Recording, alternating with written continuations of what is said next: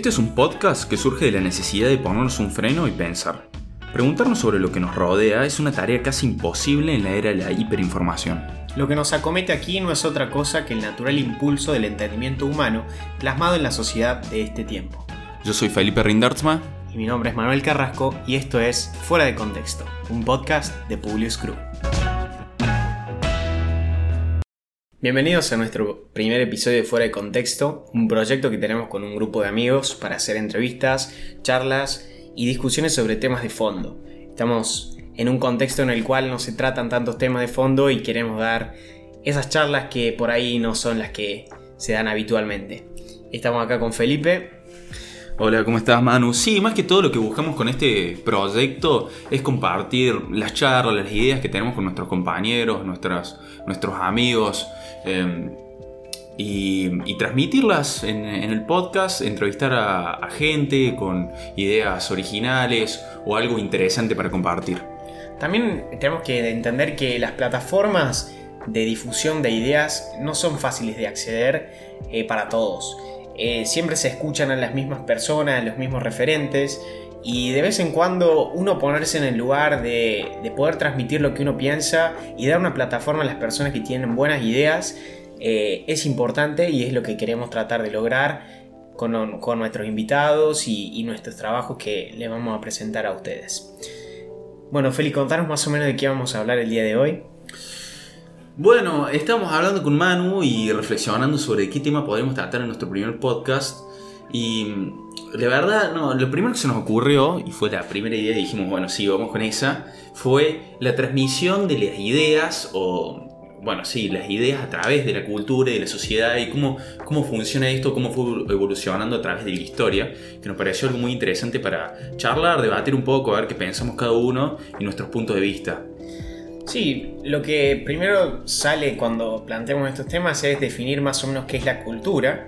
Eso nos, nos nos transmite a una, definición básica de usos y costumbres transmitidos de generación y generación, pero que tiene un origen en el, ser humano, tiene un origen individual. O sea, cada ser humano eh, tiene sus, necesidades, su necesidad de perfeccionarse, de crecer, y para eso necesita de la sociedad. Y, cuando se genera este intercambio dentro de la sociedad, se generan distintas reglas, que luego cuando dejan satisfechas las partes, eh, generan un uso y costumbre que luego se va a ir transmitiendo de generación en generación y se va a crear esta cultura. Esas reglas de convivencia, esas reglas de normas son lo que compartimos y son lo que se van transmitiendo. Eh, hay que tener en cuenta que tampoco esas reglas se dieron una vez y no mutaron nunca, sino más bien que todo lo contrario, son mutables en, en nuestras sociedades hoy en día, los valores van cambiando todo el tiempo eh, y se plantean nuevos cambios y desafíos de la, sociedad cuando nos damos estos debates eh, de fondo. Entonces, la, idea de una cultura hoy en día expresada en una definición eh, única es imposible, porque cada, cada persona tiene su influencia en la cultura y quiere influir en la cultura de una determinada forma para su modificación o preservación. También no todo es cambio, mucha gente eh, piensa en conservar las costumbres, otras piensan en modificar algunas. Entonces siempre están esos debates.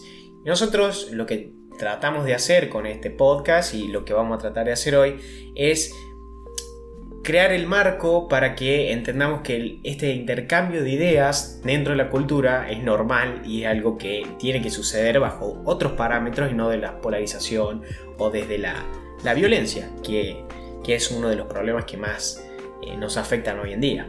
Claro, no, ir a una batalla, no sé si a eso te refieres.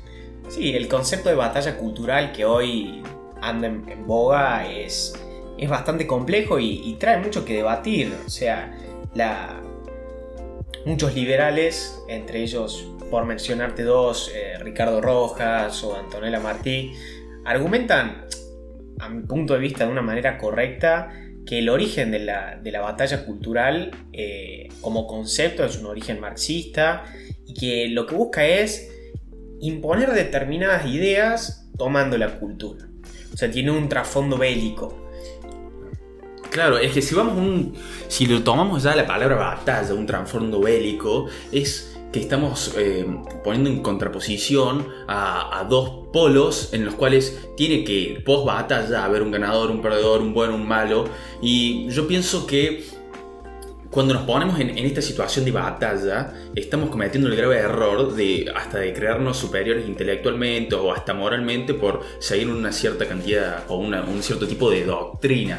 Pero eh, lo que hablamos con vos, Manu, antes, que me parecía muy interesante y capaz quiero que expliques, era eh, cómo, se, cómo se transmitían estas ideas o, estas, estas ideas en la sociedad y cuáles eran sus, eh, sus características, sus partes. ¿Qué, es lo que me, qué lo que me discutías antes? Bueno, como veníamos hablando, la transmisión de ideas en sí, ya enseñaba Aristóteles que para que una idea en sí misma tenga efectos positivos, tiene que contener eh, tres elementos. Un elemento ético, un elemento lógico y un elemento sentimental.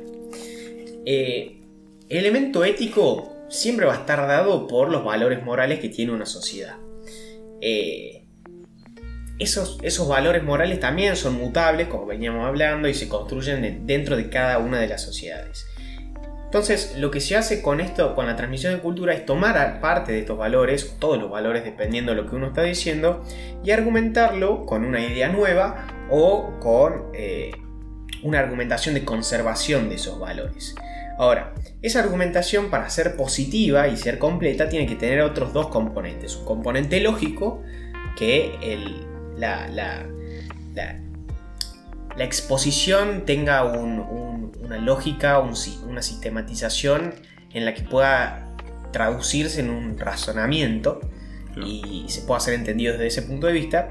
Y un elemento sentimental que eh, atrae a la persona desde el punto de vista bueno, interno, desde los sentimientos, una cuestión más subjetiva. Entonces, con cuando un mensaje es transmitido de esta forma, probablemente cale muy hondo en la, cultura y en, esa sociedad. Eh, ¿Transmitido plenamente sentimentalista o, eh, de qué forma calaría más? Y en realidad lo que, lo que, lo que plantea Aristóteles es que para que sea una idea completa, tiene que tener los tres elementos en su conjunto. El gran déficit que tenemos nosotros en la actualidad es que ninguna parte de la sociedad, ninguna ideología si se quiere o demás, eh, está bien definida en ese sentido. En decir, bueno, vamos a tener un discurso que esté basado en valores éticos, que tenga un razonamiento lógico, que sea empírico, comprobable en la realidad, y a su vez pueda ser transmitido con los sentimientos que atraen a las personas. Eso no existe hoy. No hay equilibrio. No hay ese equilibrio. Y lo vemos traducido en los, en, los discursos más eh, iliberales, si se quiere, o, bueno, los, últimos transmisores de, o gente que estuvo en el Estado en, varios países, tienen este, esta, este concepto de sentimentalizar todo, si se quiere, o sea, un discurso puramente eh, enfocado en la cuestión sentimental, que carece de una cuestión lógica y desbalancea todo el resto. Porque cuando no se tiene un elemento lógico que puede ser empírico y traducible en la realidad, probablemente eh, sus ideas no, tengan resultados positivos. Y que puede ser pensado, que puede ser analizado críticamente. Porque si nosotros discutimos un, o si transmitimos, como vos decías, o que hoy está pasando, um, un discurso totalmente polarizado, lleno de, de sentimentalismo, lo que nos produce o lo que produce es gente que defiende plenamente sentimentalmente estas ideas, pero no, no las puede... Em, no las puede reflexionar, no estamos enseñando a la gente a pensar, no estamos, no estamos enseñándole a los chicos a tener pensamiento crítico de pensar por sí mismos, estamos creando máquinas. Sí, lo que a mí más me preocupa es que, como bien vos decís, eh, está todo enfocado en una cuestión sentimental y, que te hace parte de un grupo. Entonces, al, vos tener ese enfoque sentimental y el querer pertenecer, siempre va a tener, terminar repitiendo lo que te diga la persona que te hizo llegar el mensaje de esa forma. Por más que el mensaje te pueda ser, pueda ser contraproducente hasta para tu propia vida. Entonces es complejo y bastante complicado de, combatir en ese sentido. Eh, es, es imperioso que la gente entienda, o que todos entendamos, que la construcción de un pensamiento crítico se basa en uno también tener una respuesta eh, equilibrada sobre los estímulos que recibimos de afuera. Porque si uno, eh, está bien, uno quiere transmitir cultura de esa forma, pero cómo uno recibe la cultura es otro de los temas a tratar. Si yo recibo la cultura y me detengo en un momento y digo, bueno, esto tiene alguna lógica, lo puedo comprobar, es empírico, esto es positivo en alguna forma, bueno, ahí estoy descomponiendo la idea y, llevándola a distintas partes. ¿Tiene un razonamiento lógico? Bueno, sí lo tiene. ¿Tiene un, fundamento ético? Lo tiene. ¿Es fácil de transmitir mediante los sentimientos? Es fácil de transmitir. ¿Esta idea es buena para mí en su conclusión? Bueno, ya cada uno llega a ese, a ese punto. Y es un, ejercicio de, pensamiento bastante complejo. Es mucho más fácil evitar ese, ese, ese desarrollo o esa, o ese trabajo que lleva el, pensamiento crítico. Es mucho más fácil seguir a las personas. Claro, o virarse hacia algún tipo de discurso ya, tan, ya, lo sea plenamente lógico, plenamente eh, sentimental. A ver, eh, yo creo que también el gran problema que tenemos hoy, eh, puedo hablar por la Argentina, no sé, otros países, pero es que en las escuelas sí, nos enseñan a leer Em, aprendemos a leer en primero, segundo, tercer grado textos plenamente científicos, a ver, sumar, restar, vemos biología, pero no aprendemos a leer en sí, a, al comprendido como aprender a leer, a aprender a buscar lecturas, aprender a buscar autores, aprender a criticarlos, aprender a que lo que estamos leyendo no es una verdad absoluta, no aprender a, criticar y, y tratar de desentrañar las ideas ver que nadie tiene una verdad, no, nadie tiene el báculo de verdad y es hasta peligroso pensar que se puede crear algún... Eh, esto lo estaba escuchando los otros días, eh, de que habían propuesto crear eh, un consejo de la verdad sobre las fake news. Y pienso yo, eso es hasta peligroso brindarle el poder a alguien en un gobierno de decidir qué es verdad y qué no de, decir, esta serie de personas son incuestionables. A ver, yo pienso que no hay nada incuestionable, eh, que lo podemos cuestionar todo, pero que siempre tiene que salir con un... Em, siempre tiene que salir un, eh, un orden lógico. Y, bueno, cada uno sacar sus propias conclusiones a partir de estos cuestionamientos de paradigmas, nuevos paradigmas. Em, pero pienso que el problema real está en que no le enseñemos a la gente a leer no enseñamos a la gente a, decir, em, quiero virarme por este tema, empezar a buscar autores, decir, yo mientras voy aprendiendo a leer, voy aprendiendo a pensar, a eso es lo que voy. Em, y que el pensamiento se forma leyendo. Sí, ah, o sea, hoy tenemos muchos mecanismos de, en el que recibimos información. O sea, ¿a qué voy con esto? Yo extendería la idea de saber leer a la idea de obtener información. Cuando nos enseñan a leer a nosotros, y como vos decís, son cuestiones técnicas que no, que no te invitan a tener un pensamiento crítico. Desde la, desde la escuela misma uno repite lo que la profesora o el profesor quiere leer, quiere que vos digas, y vos lo repetís. Y ya está. Importa si vos te, estás de acuerdo o no, no, no importa. Lo que importa es que vos supuestamente aprendiste de esos conceptos. Entonces, esa concepción no te da espacio a que vos puedas pensar de una forma diferente.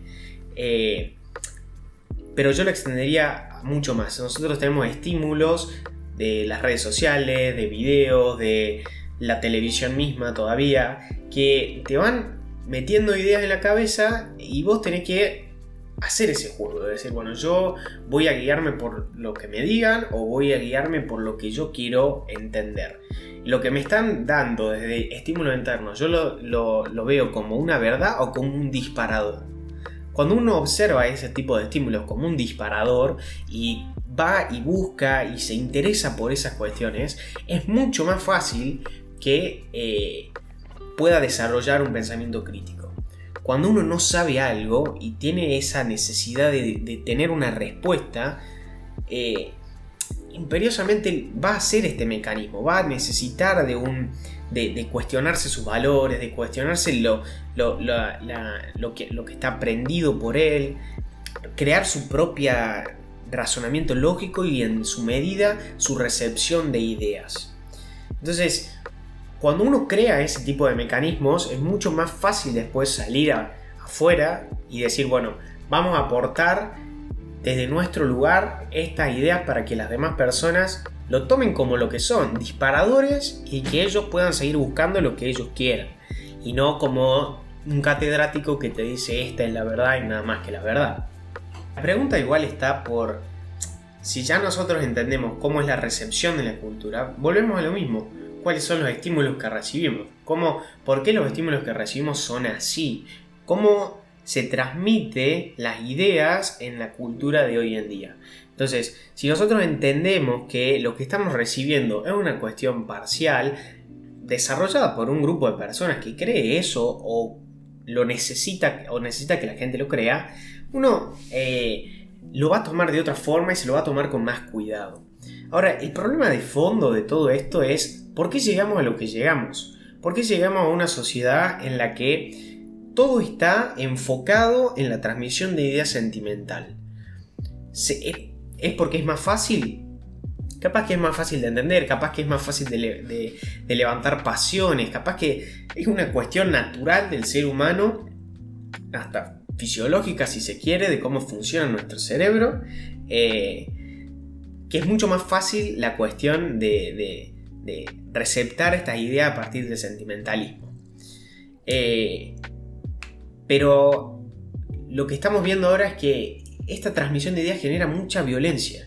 Y esa violencia se traduce en malestar de las personas, en malestar, en peleas, en, conflictos sociales muy grandes por una mala transmisión de ideas. En un espacio en el que las personas pueden dialogar de una manera normal, puede haber un intercambio de ideas muchísimo más eh, positivo y en el que, cual vamos a tomar las ideas que realmente son mejores y no vamos a competir por preceptos vacíos que carecen de lógica, que toman una parte de la ética y la impulsan con un discurso bonito y eso es lo que vamos. Y es un problema de que tiene desde el conservadurismo hasta la izquierda más radical. O sea, hoy en día el pensamiento liberal tiene ese desafío de meterse en una sociedad en la que está metida en la que los valores del liberalismo están muy por debajo de lo que el mainstream, si se quiere, eh, entiende, que, es el liberal. que es el liberal. O así se lo confunde varias veces. Y es más, hasta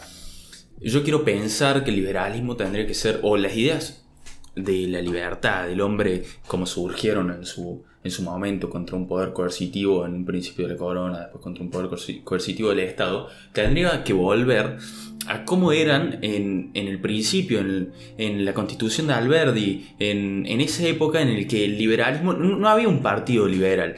Eh, el liberalismo, la idea de la libertad estaban implícitas en todos los partidos políticos, como explicabas, em, y eran la base que bueno, después a lo largo de la historia, posguerra, eh, ya en un contexto mundial, el, liberalismo o las ideas de la libertad individual fueron decayendo, luego de, del 43 y más tarde con, el advenimiento de Perón ya, ya se tomaron como, como hasta tabú, por así decirlo, y, y surgió que estas ideas se fueron perdiendo y que hoy en día veo que están resurgiendo ante una respuesta de una mala praxis política o económica, sobre todo económica, pero yo creo que en esto coincidimos, Manu, que la economía es simplemente una arista del problema en el que estamos y que eh, se necesita una reformulación tanto eh, social y jurídica que le brinde seguridad jurídica y en pos de eso ya llevar a una, una libertad más económica. Pero no sé qué pensás vos. Sí, básicamente lo que... El, para mí el análisis va viene antes y yo creo que, y voy a hacer un paralelismo que por ahí es un poco desafortunado para algunos, pero creo que es bastante acertado en mi forma de ver, que es que después de la crisis del 29, todo el modelo de industrialización, toda la cuestión del capitalismo, como que en toda parte del mundo bajó eh, un poco su, fuerza. Y si nos ponemos a pensar, después del 29 fue el auge de los fascismos, en Estados Unidos gobernó un presidente cuatro periodos, o sea, no fue un, periodo precisamente abiertamente democrático eh, después del crack del 29. Y lo, complejo de las situaciones de ahora es que si bien no estamos viviendo en un, mundo, eh, qué sé yo, de un libre mercado atroz, ni nada de regulación, ni nada, eh, la globalización hizo que muchas, muchos países le vayan muchísimo mejor y demás. Y ahora con la crisis del coronavirus, la, la, bueno, estos nuevos movimientos que han surgido con cuestiones bastante nacionalistas, ponen en peligro todos esos avances y, generan violencia desde el otro sentido. Es decir, bueno, ahora la competencia no es por un fin en común. Uno cuando entiende la, la competencia desde el liberalismo es para mejor. O sea, nosotros competimos como empresas, como personas que brindan determinados servicios, para que los consumidores vayan a mejor. Los países compitiendo entre ellos nunca van a ir a mejor. Siempre cuando existe cooperación entre los países para que las personas, los empresarios de cada país puedan vender sus productos en otro lugar y puedan competir en otro lugar, es lo que beneficia a la humanidad entera. Entonces, las guerras comerciales, los cierres de frontera y demás, lo único que van a hacer es hacer que los países con menos recursos y menos estabilidad económica sufran y los otros países con mayor estabilidad económica decrezcan.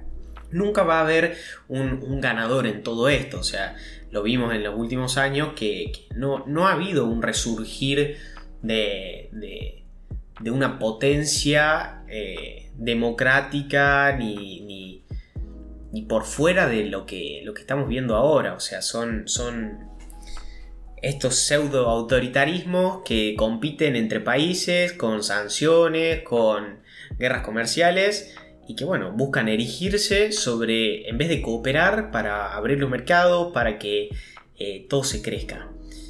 Y bueno, todo esto surge a partir de esa mala transmisión de ideas, de, de decir, yo compito contra él. Esto que pasó fue una tragedia, entonces nosotros venimos a salvarte y vos tenés que estar en contra de él.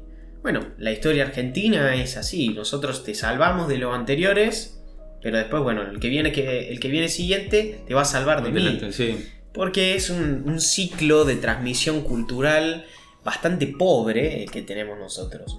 Eh, y cuando hablamos de, de, la batalla cultural y demás, es un concepto que, si bien etimológicamente, como ya dijimos, es bastante cuestionable, tiene un fin bastante eh, positivo si se, lo, si, se lo, si se lo trata de una manera correcta. Cuando hablamos de la batalla cultural, nos alejamos del concepto de Gramsci, nos alejamos de todas las cuestiones negativas que tiene el concepto en sí y de, principalmente de la idea de imponer cultura, cuando lo trasladamos al liberalismo. El liberalismo son una serie de principios que son aplicables a todos los seres humanos, a todos los individuos, y que cada uno lo necesita para irse descubriendo e ir descubriendo el mundo y cómo, y cómo moverse en ese mundo. Entonces la libertad económica es solo una parte, como decía Felipe, de un conjunto de libertades que están en, este, englobados en, este, en estos principios liberales que hacen que el individuo esté por encima de todas estas organizaciones que buscan eh, disminuirlo o aprovecharse de, sus posibilidades eh, y no dejarlo crecer. Y solo crecen unos pocos y no todos. Claro, lo que hablamos de cooperación obligatoria o cooperación voluntaria, como ejemplifica Spencer. Eh, pero sí, el liberalismo tiene que volver a tomar la bandera de los derechos humanos, de de, de, todo lo que son las libertades individuales, es más, hasta el nuevo resurgimiento que vemos hoy en día de las ONGs, que son tan cuestionadas, son un principio fundamental del liberalismo en el cual individuos voluntariamente se unen porque el Estado, ante su clara ineficiencia, no puede brindar un servicio. Sí, eh, cuando los estados eh, disminuyen al individuo a una cuestión más de de servicio a un ente, como puede ser el Estado, eh, disminuye su posibilidad de crecimiento personal, como individuo, como sociedad y demás. Porque el Estado haciéndose cargo de cosas que no tienen la capacidad de hacerlo y disminuyendo a las personas en, sus posibilidades para satisfacer esas necesidades, nos está condenando. Y nos está condenando a una, a una miseria, tanto espiritual como física. Una persona que está esclava de un ente o de una situación, no una persona que pueda desarrollar su pensamiento, pueda construirse ni perfeccionarse a mejor ni demás. Y tampoco, bueno, económicamente, si estás atado a lo que te diga un ente, probablemente también pierdas bastante de, tu, de, de tus posibilidades de crecer. Y el Estado no te lo va a solucionar. Y no te lo va a solucionar por una simple cuestión lógica que es que no tiene la capacidad de hacerlo. No existe coacción tan grande y tampoco existe capacidad para cubrir cada aspecto de cada individuo, cada necesidad de cada individuo. No existe el Estado omnipotente, no existe el Estado Dios, o sea, eh, hay que entender que el Estado son un grupo de personas que cooperan y tienen sus límites y tienen sus cosas positivas y sus cosas negativas, pero que no pueden asumir el rol de dioses ni de, ni de salvadores de nadie, concepción que en Argentina tenemos más que, que inculcada. Y cuando lo tratan hacen todo mal. Sí, ese es un tema que... Y generan desastre. Eh, una cuestión que, que nos hace reflexionar sobre el liberalismo es, bueno, ya entendimos que eh, nuestro discurso no está en el mainstream. Ahora nos preguntamos por qué no está en el mainstream. Y volvemos a lo que decía Aristóteles. Eh, para obtener un discurso claro tiene que tener una cuestión lógica, una cuestión ética y una cuestión sentimental. El, el liberalismo se basó muchas veces eh, en los gráficos. Una vez, nosotros mostrábamos los gráficos, explicábamos y el que le interesaba el análisis lógico estaba con nosotros. Pero la gran mayoría de las personas no lo estaba. ¿Y por qué no lo estaba? Porque el mensaje no era claro, no era fácil de entender y no era comprensible. Entonces eso dificulta muchísimo llegar a, a calar hondo en una persona. Entonces, el desafío que tiene el liberalismo es tratar de hacer que ese análisis lógico, esa ética en estos principios de la libertad, se junten con un componente sentimental si se quiere, pero en su justa medida para poder ser transmitido de una forma más coherente.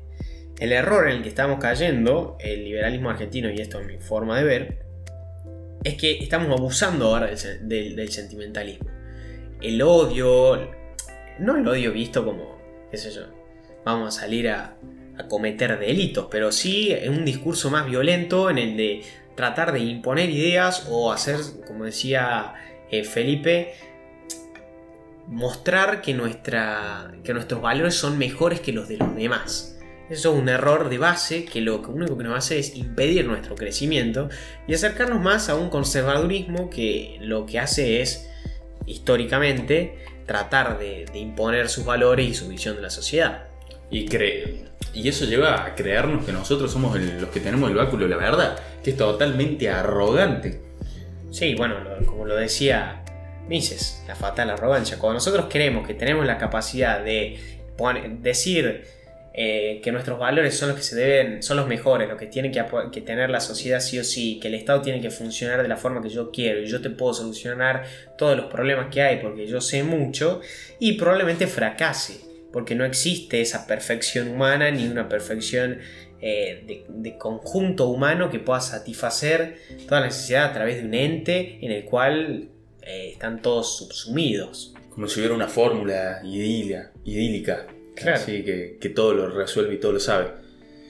Bueno, Manu, para ir terminando, eh, para ir terminando queremos todas las semanas o, en cada episodio hacernos una pregunta o traer ¿Qué, qué aprendimos de nuevo o qué, qué, nos pareció interesante esta semana? Sí, yo esta semana me interesé mucho por el tema de la ética en sí, ahora que estábamos hablando de que era un elemento necesariamente dentro de la transmisión de ideas culturales y que bueno, se plasma en las reglas, se plasma en el derecho y demás. Esta semana me, me puse a estudiar mucho de la, de la, ética y hay un concepto muy bueno que es eh, entender que la ética es intersubjetiva, que cada persona eh, no es que tiene una ética propia, sino que se construye a, partir de dos individuos o de muchos individuos que se ponen de acuerdo en determinadas cosas para arreglarse. Entonces, cuando personas se ponen de acuerdo en dos cosas, eh, las sociedades crecen. Cuando existe cooperación, las sociedades crecen. Entonces, a partir de esas cosas, yo creo que, podemos transmitir una mejor cultura, teniendo en cuenta que los valores morales se construyen así y volver al consenso por sobre toda la cuestión violenta. Y vos, Félix, contanos qué, aprendiste esta semana. Bueno, yo no tuve una reflexión tan profunda como la tuya, Manu, pero, pero yo les quiero traer un libro que, que me recomendaron Em, y, bueno, vieron los domingos esto que uno está mirando el techo, a mí se me ocurrió ir a la librería y ver, viste, si no voy a comprar nada. Pero bueno, me terminé comprando el libro porque me acordé, que se llama En Movimiento, una vida de Oliver Sacks. Oliver Sacks, le voy a contar brevemente el, eh, el libro de qué se trata y quién fue Oliver Sacks. Es una autobiografía de, de un neurólogo británico eh, que es conocido mundialmente por sus libros en los cuales Em, describe pacientes clínicos en, su consultorio. Y bueno, en este libro nos trajo su biografía y nos cuenta toda su vida que está llena de matices, de historias y de problemas que tuvo. Y la verdad lo encuentro muy interesante. Estoy desde el domingo que no paro de leerlo. Eh, pero está bueno. Qué bueno. Bueno, espero que les hayan gustado nuestras reflexiones. Eh, esto es nuestro primer capítulo, estamos aprendiendo a hacerlo. Gracias a los que se quedaron hasta el final y nada, los esperamos la próxima semana en un nuevo episodio de Fuera de Contexto, un podcast de Publius Group. Que tengan muy buena semana. Nos vemos.